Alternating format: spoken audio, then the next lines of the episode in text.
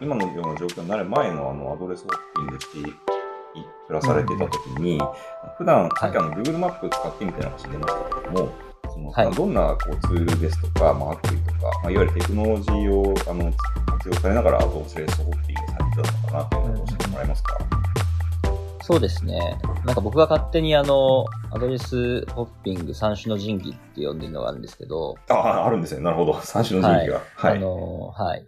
あの、まず、こう、移動で迷わないための Google マップっていうのがまあ一個あって、はいはい。でもう一個は、その、一瞬で宿、いい宿に至るための、まあ、airbnbooking.com っていうのがあって、ああ、なるほど。はい。うんで、最後が、あのーえっと、なんですかね。自分のこう、ある種、えー物理的なストレージというか、としての、うんあの、サマリーポケットっていうのがあるっていう。ああ、感じですねなるほど。なるほど。で、まあ一応全部。部その、物理的にはスマホの中に入っちゃってるんで、まあスマホが一種の神器ではあるんですけど、まあ中で分解するならそんな感じっていうなるほど。意味合いで、まあなんか寝る場所と移動手段と物っていうものをその3つで代替してるって感じですかね。ああ。はい。Airbnb.com で、まあ、次、あの、今日ここに行きたいからその周辺で宿を探そうかな、みたいな感じで使って、で、実際はその Google マップ使いながら移動したりとか、そういう感じなんですかね。使い方のイメージとしては。あ、そうですね。えうんーっと、そうですね。もうちょい厳密に言うと、はい。えーっと、長期滞在したいときは結構、はいえー、エアビーとか見るんですよ。ああ、なるほど。で、1週間以上だと結構割引効いてたりするんで、うんうんうんうん。あとその、まあやっぱり一軒家、今、今とかも、まあ今のところは実はジモティーで見つけたんですけど、ああ、のなるほど。そうそう。まあ結構その海外の方向けの長期滞在プランとかをエアビーの場合組んでる場合が多いので、うん。あの、そこをちょっとよく見たりとか。でもな、例えば今日も泊まる場所どこにしようかなみたいな時は、うん。もうブッキング .com で、うん現在地から、まあ、近い場所で、価格帯これぐらいで、レビュー、レビューが9、星9以上みたいな感じで調べると、大体いいとこヒットするんで、うん。まあ、それでパッともその場でアプリで予約しちゃっていくみたいなことが、まあ、行動としては多いですと。うん、なるほど。で、はい。で、一方でその Google マップとかは、はい。えー、もう最近だから食べログっていうよりももう Google マップなんですけど、あの、もう近くでいい,、い、い感じのカフェとかは、まあレストランとか探すときに、とりあえずそこでも現在地から調べて、はい。あの、行ったり、まあ、あとはその移動手段、あの、まあ、どうやって移動するのが一番いいんだろうっていうのももちろん Google マップで調べますし、はい。はい。まあちょっと飛行機入ってくると、ちょっと Google フライトっていうよりスカイスキャナーの方が使いやすいんで、まあうんそっちで使ったりはしてますが、まあ、うんそんな感じですね。あで、あと Google マップいいのは、あの、ええ移動の、それこそデータ残るじゃないですか。まあちょっと僕のデータ提供しちゃってるっていうの気持ち悪さはあるんですけど、あのーなんか、残るんですよね。それ結構見るの楽しくて、ああ、なるほど、なるほど。こんな感じで動いたんだみたいなのが、うんよりこう、まあ僕らの場合はその結構ドラスティックに見えるんで、そうですよね。それが可視化うんされるのは面白いですよね。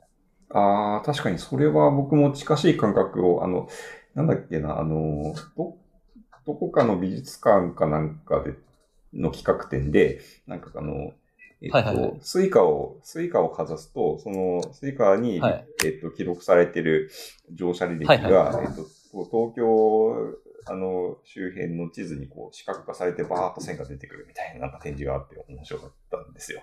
なんか、そういう、へーそそういう感じなんですね。きっともう全国でどういうふうに移動してるかっていうのがこう視覚化されて面白いみたいな、そういう感覚なんですかね。あ、そうです、そうです、そうです。うんうんうんうん。なるほど。なん、か結構おかしい時あるんで、すごい、なんていうんですかね。え、どういうことですか？えっと、なんか東京からはい。新幹線で京都行って、そのまま金沢行って、はい。そこから北海道飛んで、は北海道から羽田経由でロサンゼルス行って、い。はで、い。帰り上海経由で、えーっと、鹿児島に戻ってくるみたいな。なんかよくわかんない移動領域があるんですよ。確かにその履歴だけ見たらこの人何してんだろうって話ですけど、普通に暮そうそうそうらしてるんですっていう話ですもんね、それが。そうです、そうです、そうです。なるほど。うん。うん。まあ、あとはそこの、あの、場所と、やっぱりこう、うんあの、自分の記憶っていうのは結構リンクしてるんで、うん。あーなんか、とか、結構地図見るから、こう地図見ると思い出すみたいなことがあって、うん。なんかその結構自分のメモリーの、なんかこう、なんていう、スイッチというか、ああ。あの、としても結構機能している感じですかね。ああ。確かに、その感覚は、あれですね、アドレスホッピングならではの感覚なのかもしれないですね。こう、うん定住生活だと多分なかなか得られない感覚ですよね。その、そうですね。場所に変化がね、ある分、うんその、それぞれがオリジナリティを持ち始めるというか、うん、うん、うん、うん、うん。なるほどな。面白いですね。うんうん。ちなみにさっきあの三種の神器でもう一個おっしゃってたサマリーポケットっていうのはどんな使い方をされてるんですか、サマリポケットは、まあ簡単に言うとあの、えっと、裏でテラス倉庫がやってるんですけど、あのはいはいまあ段ボールに詰めて、うん。こう、送ったら、まあそれはい。をちゃんと管理してくれて、で、かつなんか中のやつを一回写真撮ってくれて、でスマホのアプリ上でこう全部見れたりとか、それを一個一個ああなるしたりとか、あれこれクリーニング出しといてくださいとか、ヤフオク出しといてくださいとかで頼めるっていうような、まあ、サービスなんですけなるほど、なるほど。はい。まあ基本その、なんていうんですかね、こう物理的にも、なもの自分のこう所有物の大半はもうそこに入れちゃってるような感じで、ああ、なるほでど。本当に今必要なものだけさっき言った18リットルのバックパックに、まあ、うんえー、入れて持ち運んでると。うーん、なるほど。例えば、例えばテントサウナとかもサマリーポケットに普段入れてるんですよ。あ、そういうことなんですね。うん。キャンプ用具とか、あとは、あのーまあ、Kindle 化できないうん。読みたい本とか、うん、うん、うん。そういうの全部入れてて、えー、なんで、今逆に定住してそれ全部使えるから、うん一。回全部ここに送って、まあ家の中に置いてるんですけど、そのそれに移動するってなったらまたサマリーポケットに返して、はい、はい、あ。次の移動先で使うときに取り出すみたいなああ、なるほど。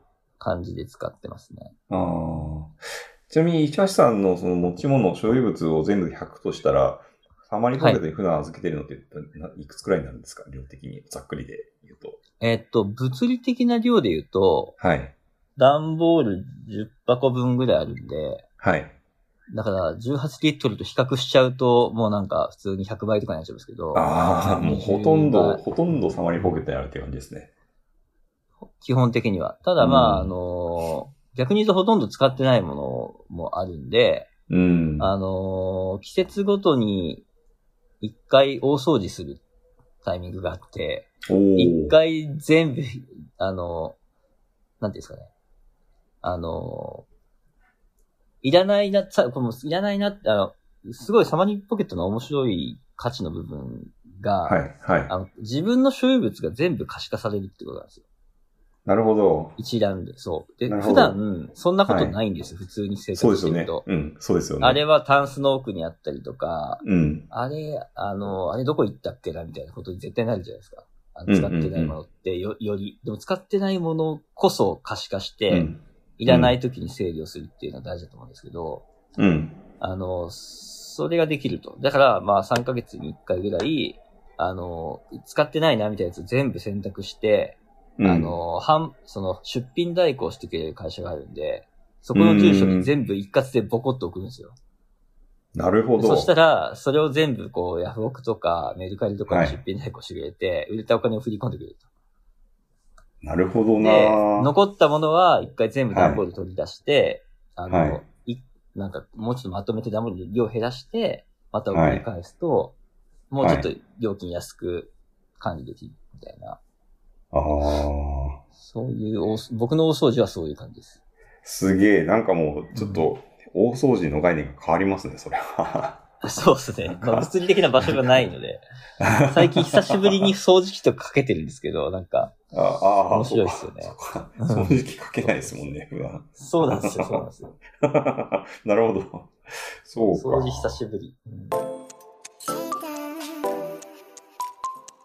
非常に面白い話なんですけど、その、例えば、えっと、三種の神器を使いながら、なんかこうはい。もうちょっとこうなったらいいのになとか、この辺は、なんかこういう風になっていったら、もっと面白いのになとか、うんなんかお普段思われてることとかってなんかあったりします？そのアドレスそれでやっぱそれこそはい。うん。あのーまあ、個人としてもそうですし、あとまうん。あその、ホッピングマガジンっていう、そのまあうんうん。カルチャーマガジンを作ってる側から見てもそうなんですけど、なんはい。かそれぞれの人が、まあうん。どう移動して、なんかどのタイミングでどういうものをまあ買ったり取り出したりしていて、使ったりしていて、うん。うん。で、えーどういう場所に泊まってて、それがどうだったのかみたいなののデータもし、うん。本当に取り出すことが簡単にできたら、それめちゃくちゃ面白いコンテンツになるなって思ってるんですああ、よ。なるほど。とか、も、むしろその、Facebook のデータが連携して、なんか誰とそこで会ったかとかね。うんうんうんうん。で、なんかその物と人とその場所のデータが、その個人の人生を形作ってると言っても過言ではないんで、うん。なんかそこの本当の意味でのこうライフログみたいなものがもうちょっとこう可視化されて、なんかあなたここに行った時この人に会って、そこでこれ買ってましたよとか、うん。なんか、えーで、それは今も持ってて、でも実はここで持ってた、買ったやつは捨てて、あの、売りましたとか、で、それ、実はそれ、買った時なんか5000円で買ったけど、あの、200円でしか売れませんでしたとか、うん。うん。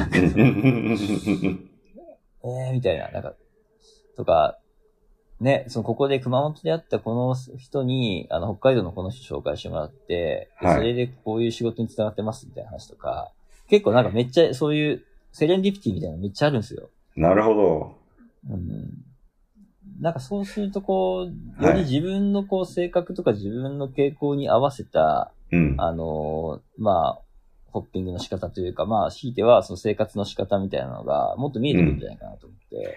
確かにそうですね。やっぱり、こう、定住してる人のライフログって、まあ、あある種、こう、多様性に相対的に欠けるというか、だと思うんですけど、まあ別にそれが悪いということではもちろんないんですけど、ただ、うん。ライあの、アドレスホッピングしてる人のライフログって、多分、非常に多様性に富むし、そのアドレスホッピングしてる人たちのライフログのこう集合体のデータって、なんかすごくいろいろな意味を持ちそうな気がしますね。なんかそのデータから恩恵を受けうる、こう、ビジネスというか業種業界もなんかたくさんあるような予感がそう今なんとなんですよねなくしました。。はい。そうなんですよね。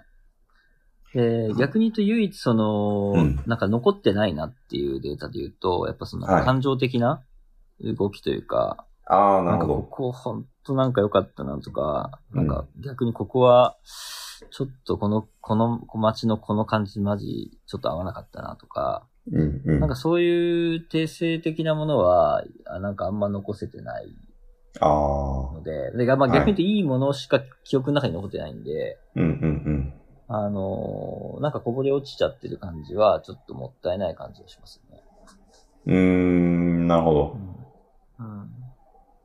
うん。なブログとか書いてりゃいいのかもしれないですけど。うん。なんか簡単な残し方があるといいのかもしれないですね。なんかこう気持ちをデータ化するって、まあ簡単な話じゃない気がするから、なんか、まあそうですねなん。なんでしょうね。うん。なんか、撮った写真の枚数で判断するとか、なちょっと、わかんないですけど、なんかそういうこう、ああ。代替手段みたいなもので、ここは写真撮ってるから確、なんかこう、思うところがあったんだな、みたいな判断をするみい。やー、でもね、やっぱり楽しい時ほど写真撮り忘れるんですよね。ああ、そういうことか。逆に、逆にですね。まあそうですよね。そうなんですよ。なんか、うんあのね、あとね、ツイートとかも面白くて、あの、うん。一人、一人でいて暇な時ほどツイートしちゃうんですよ。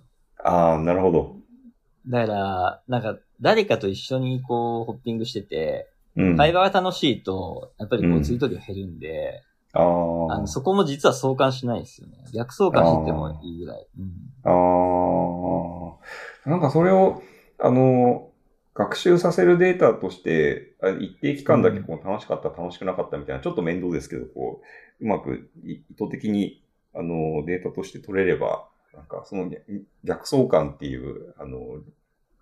感じなのか、なんかがこう、わかるかもしれないですね。あとはこのツイートをこういうふうに見とけば、このこの時大体楽しかったことがわかるみたいな、まあ、あるかもしれないですね、傾ああ、向として。そう、でも、でもそれで言うと僕、唯一やっぱ取れてな、あの、取れてないのは、やっぱり、うん。えっと、音声データとかだと思ってて、ん何ですあかの、さ、音音声データ？音声データ。声、うん。声。あのはい。最近僕、この生活すごいいいなと思ってるのは、全はい部 Zoomで基本的にコミュニケーションしてるじゃないですか。はいはいはい。で、基本僕も課金して、あの、全部のはい会議をレコードするっていう設定にしてるんで、なるほど。全会話データがまあ、ストックされていくわけですよね、クラウド上にあ。あ、はいはいはい。で、あれなんだっけなって思ったら、予定とはい照らし合わせて時間見てそのやつ聞き直して復習するとか、はい、そういうの結構ややってるんですけど、なんかこれ結構新しいなと思って、確かに。あの、例えば自分がもう普段喋ってる、もはいう音声データを全部なんかどっかストレージしとくみたいなのが、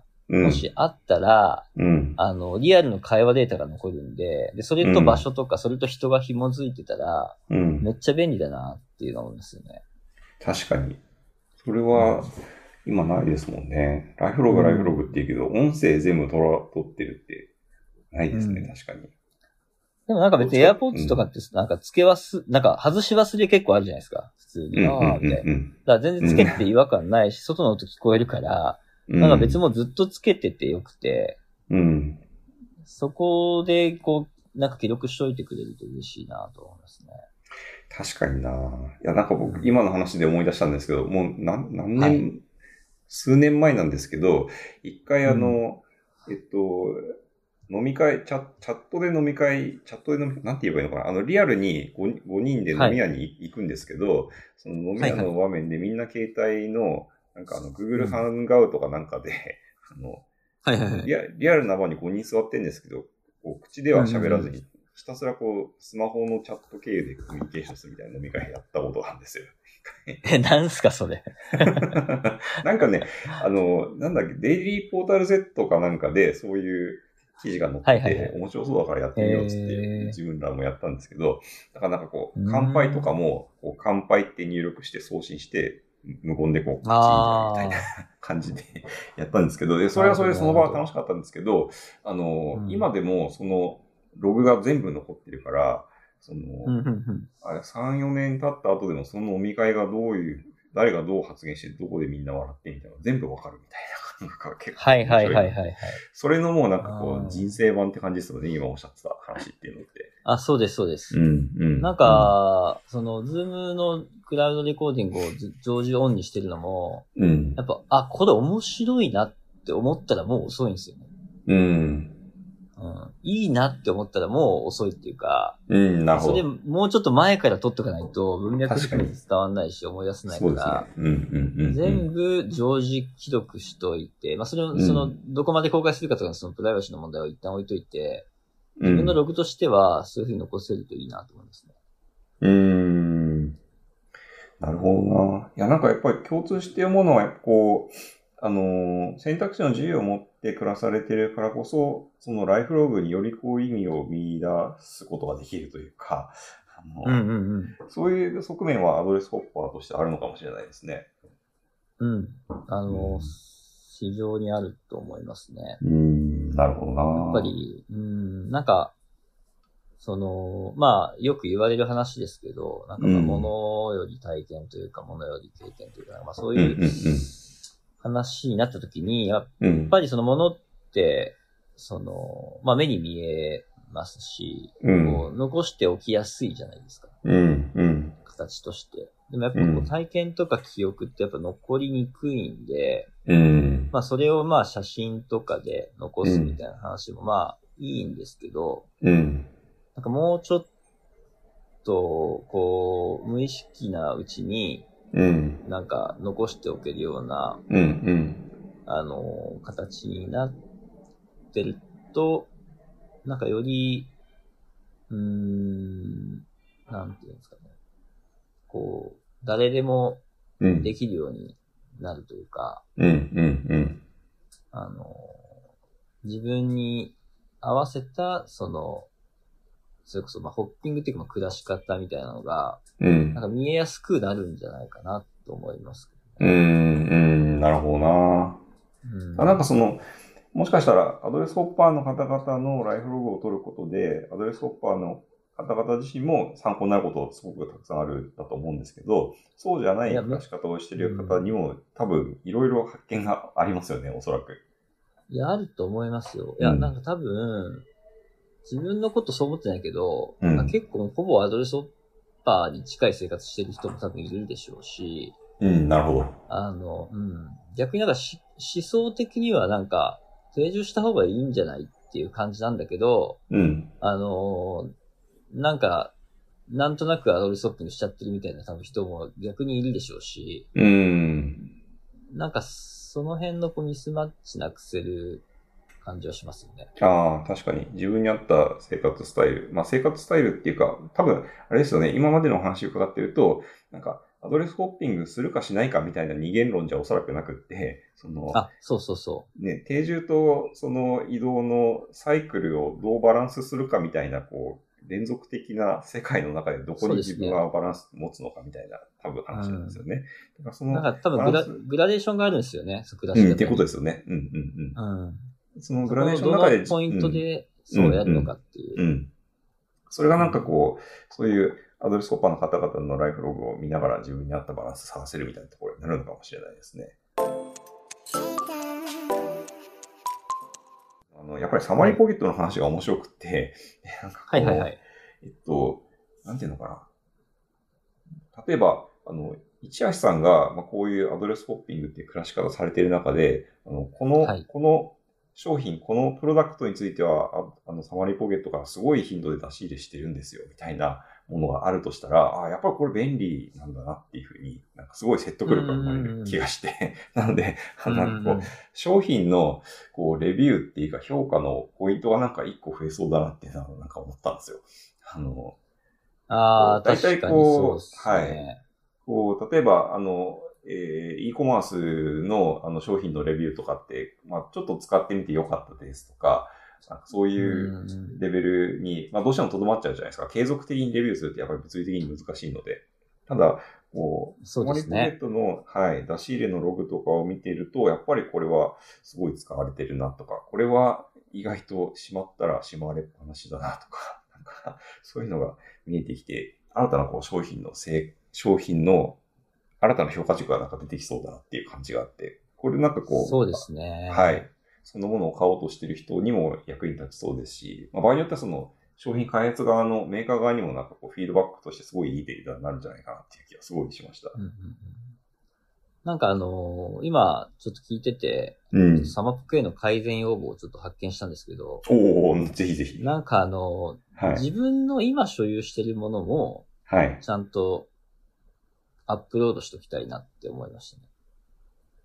あ、どういうことですか？今はい。18リットルのバックパックの中に入ってるのって、ほとんど、はい。あの、使用頻度がもう完全に高くて、価値あが、価値を発揮してくれてるものたちなんで、サマポケには入んないんですよね。あー、そういうことか。なるほど。そう。だから、でも実は一、そいつらが、まあ言ったら一軍なわけじゃないですか。うん。確かに確かに。で、サマポケにいる子たちは二軍で、うん。まあ、えっと、スポット利用系のものか、うん。あのーいらないかもしんないけど捨てれないから置いといてるものか、うん。うん。もしくは、あの、完全に捨てられない系。例えばなんか、色、色紙とかアルバムとかなんかそういうの。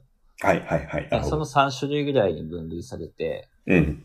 で、あの、最初、その、このホッピング始めるときも、うん。そういう、なんか、今すぐ必要なものと、うん今すぐいらないんだけど、あの、いつか使うものうん。と、あとは、まあ、使わないものを、あと売れるものと売れないものに分けて、うん。校舎を捨てるみたいな。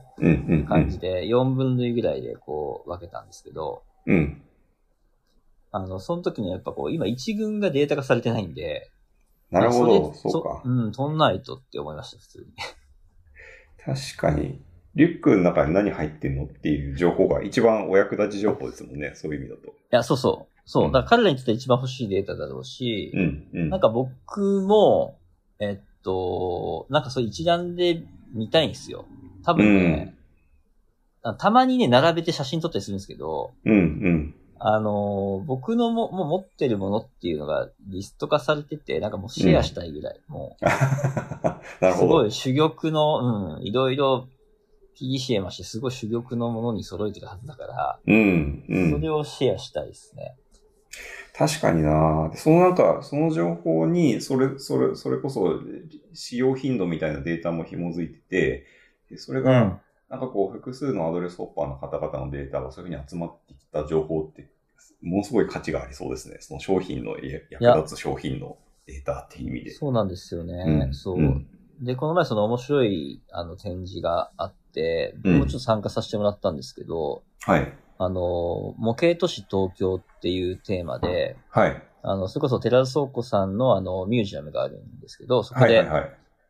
ポルト B っていう、その、はいアアーティスト集団がやってて、うん。何やったかっていうと、その、自分がレンタル倉庫はい。預けている、まあ僕だったらサマポケだし、普通のこううんレンタル倉庫の人もいたんですけど、うん。に預けてるものを、まあある種それ自体を展示として、うん。バコって、あの、持ってきて、ゲージの中に入れて飾るっていうああ、なるほど。面白いですね。そうそうそうそうそう。で、ある種その、なんだろうな、えっと、なんて言ってたっけ、こう模型、模型的な、はい。建築でいう模型的な意味で、えっと、その、トランクルームをこう捉えて、まあ、都市生活の象徴としてその中に何入ってんのっていうものああ、を見せる。面白い。はい、はい、はい、はいうんで。かつ、それは、ああの、その当人にとってはトランクルームとしても機能してて、うん。行けば取り、取り出せるんですよ。うん、うん。とか入れたりもでできるんですよ。だから出し入れしていいよ。変変化するアートですって言ってて。すごいですね。見せるトランクルームっていう、新しい世界そうで、なんかやっぱ見てると全然みんな入ってるの違くて、うん。まあ僕とかはなんか結構まあ二軍感あるものが入ったりするんですけど、普通にこう、服とかでかいものとかね、うん。うん。あの、症状とかね、なんかうんなんですけど、なんかある人は、あの、もう、なんですか、フィギュアとか、ぬいぐるみとか、おーはい、はい、はい。そういう、所有欲の塊みたいなやつを 家に置けないからっていうので、ド。カってこう預けてたりとか、はい、はい。うん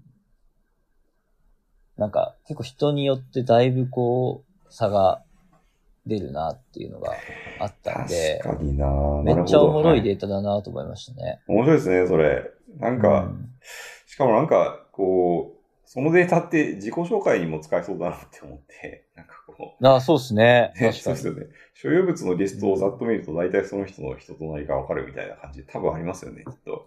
いや、めっちゃあると思います。なんかそれって逆説的で面白いですよね。うんなんか物じゃないとかって言われてるけど、うん。物じゃない時代に、うんあえて所有してるものってその人の個性を表す。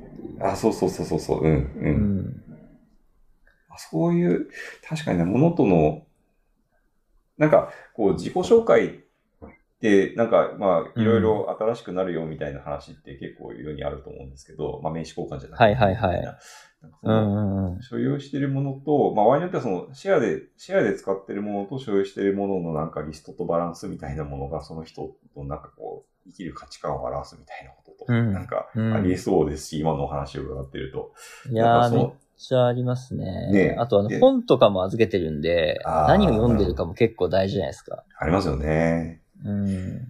あもしかしたら、そういうデータを、なんか、初めましての時にピュって交換すると、なんか共通項がバッと出てきて、あ、これ、あ、わかるわかるみたいなのが例えば見えるとか、なんかそういう自己紹介の仕方とか面白そうですね。それめっちゃ面白そうだな。サマップに提案してみようかな、それ。なんかこれ、仕なんか掛けたいですね、こういう話。うんね。あ僕もなんか昔はあのーその、あの、サイバーの先輩が、うんあの、独立した後に一個サービス作ってて、なんかい、ええ。もう多分ないんですけど、あの、インマイバッグっていうサービス作ってたんですよ。ああ、はいはいはい。で自分のカバンの中に入ってるものを、こう、なんか見せれるみたいうん、なるほなもので、そうそうそう。で、なんか、まあ、素敵なあの人の中に何入って、あの、カバンの中に何入ってんだろうみたいな感じでやってたんですけど、ど。うん。まあ、ある種、ちょっとそれに近いっていうか、だからそ、それはそこから全部それが、あの、EC で買えるようになってたりとか、するって話なんですけど、なるほうん。ど。はい。なんかまあ、それと、こう、ストレージの話とかと、うんバッグだけじゃないね。うん。うんなんか、それは、あの、だから、自己紹介的に使う文脈で、えーはい作っていくっていうのは、なんか面白そうな気がしますね。面白そうですね。なんか、うんちょっとこれは、あの、この話にとどめずに何かやりたいですね、こういうことで。そうですね。うん。全なるほど然。うん、面白そう。はい。いや、ありがとうございます。なんか、あの、やっぱりアドレスホッピングっていう暮らし方をしていることで、そのライフログを取るだけでも、か、非常に有用なデータになりそうっていう景色が大きく見えたなっていう、すごく面白いお話でした。ありがとうございます。はい、こちらこそありがとうございます。楽しかったです。はい。また、あの、えっと、この状況が、あの、まあ、外出自粛の状況が、まあ、変わった時に、まあ、また新たな暮らし方に移られていくと思いますので、はい、またその時にいろいろお話伺わせていただければなと思います。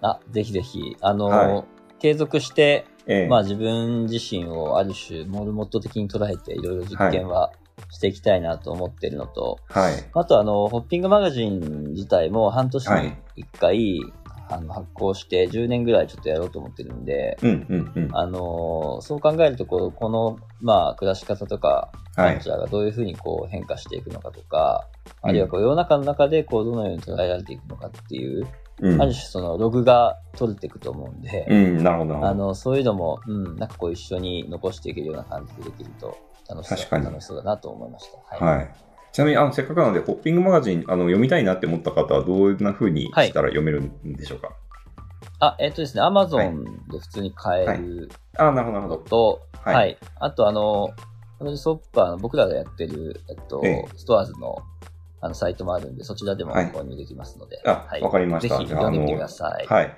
あの、聞いていただいている方でご興味ある方は、ぜひチェックしてみてください。はい。では、市橋さん、今日長い時間、いろいろありがとうございました。非常に面白いお話を伺えたと思ってます。ありがとうございました。ありがとうございました。